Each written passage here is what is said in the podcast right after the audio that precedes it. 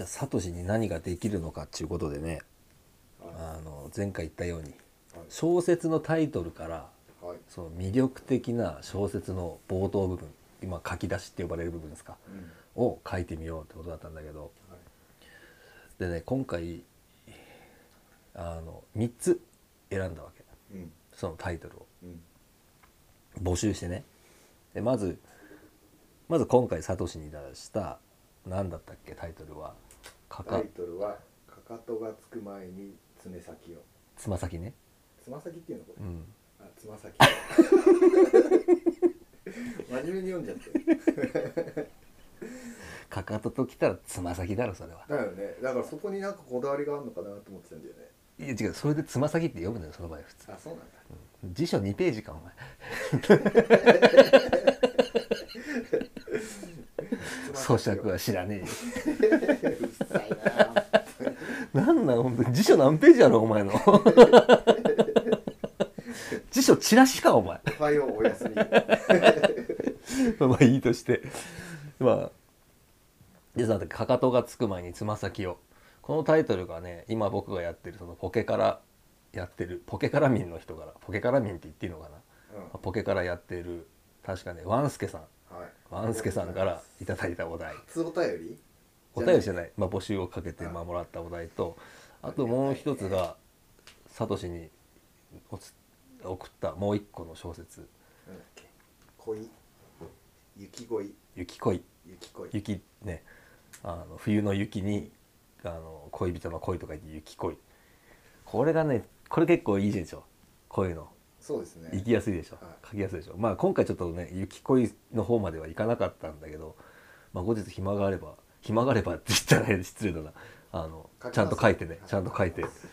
発表したいと思うんですけどこの雪恋がねこれがツイッターの方であのフォローフォローさせてもらってるあの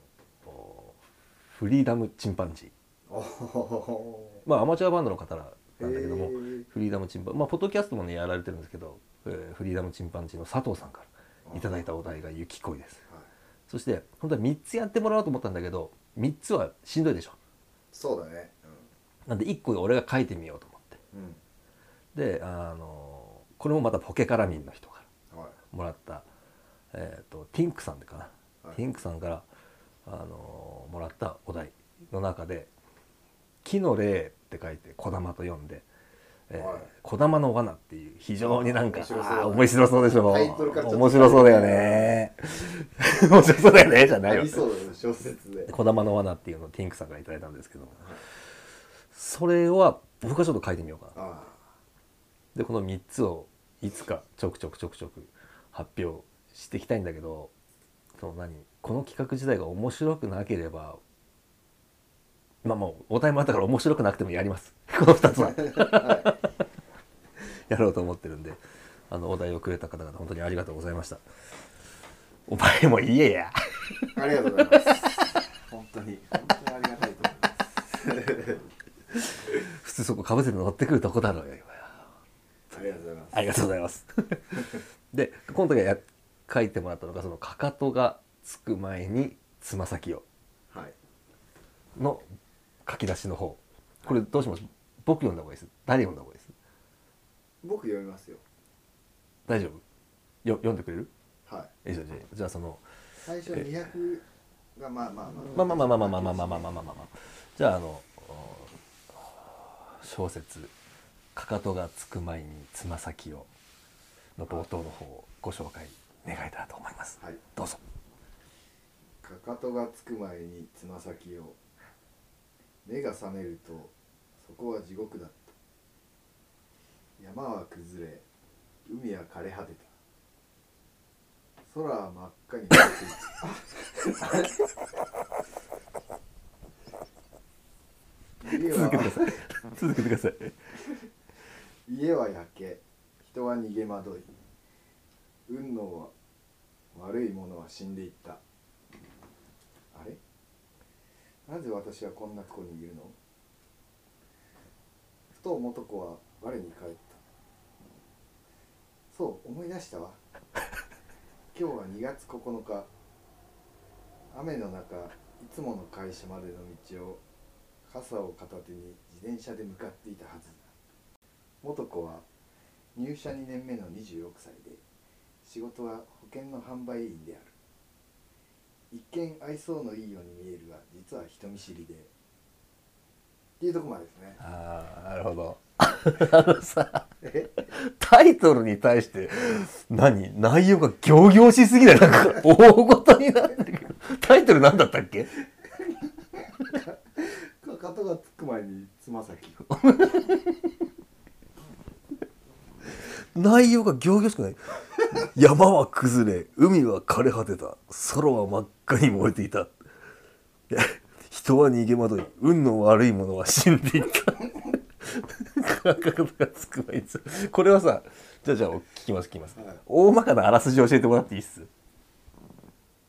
要は要はっていうまあ、うん、大まかなあらすじ教えてください大まかなあらすじは、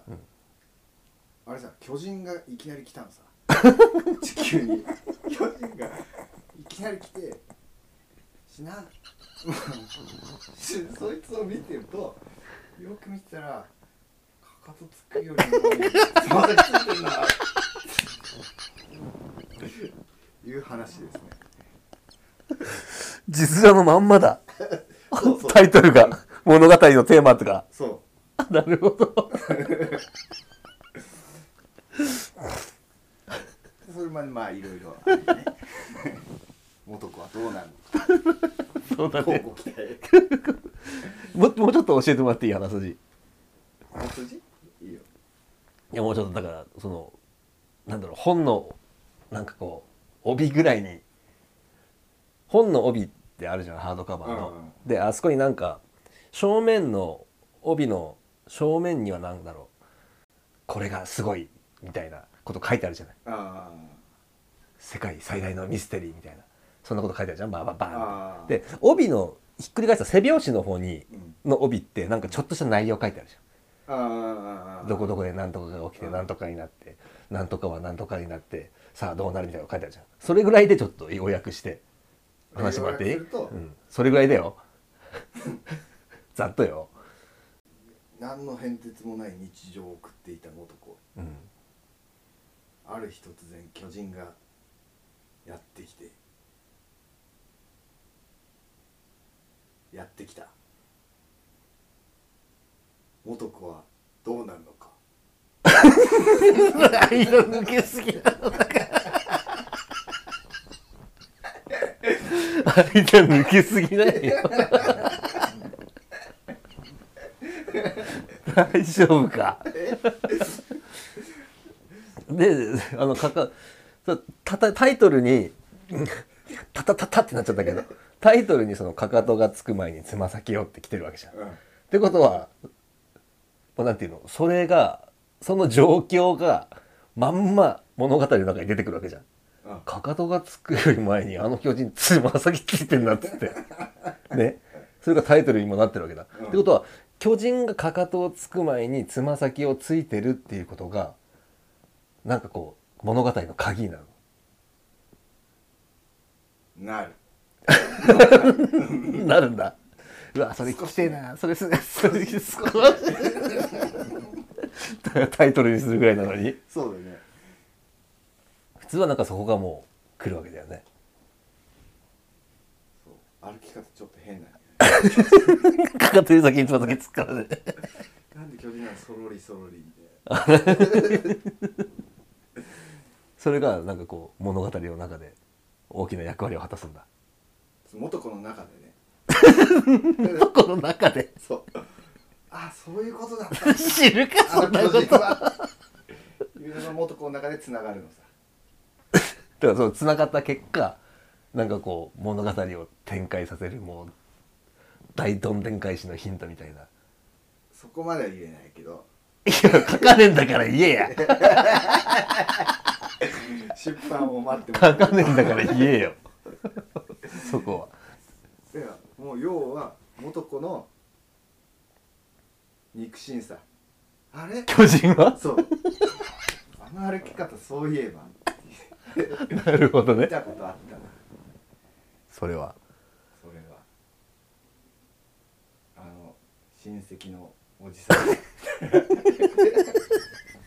だから何なのよそれで物語がどう変わるのよいいよそこは知らない人でもおじさんでも巨人になって街を壊してんでしょそうそれはおじさんでも他人でもどうでもいいじゃんだって男が「あれあの歩き方はおじさんだ」って知らんよそんなことはだから おじさんを止めるのさ最終ダ的メによっ男てが男が止めるんだそうかかとがつくより前につま先で歩くおじさんだったんだ。よかったね、そんな。そんな、すげえ特徴的なおじさんいてよかったねそ。う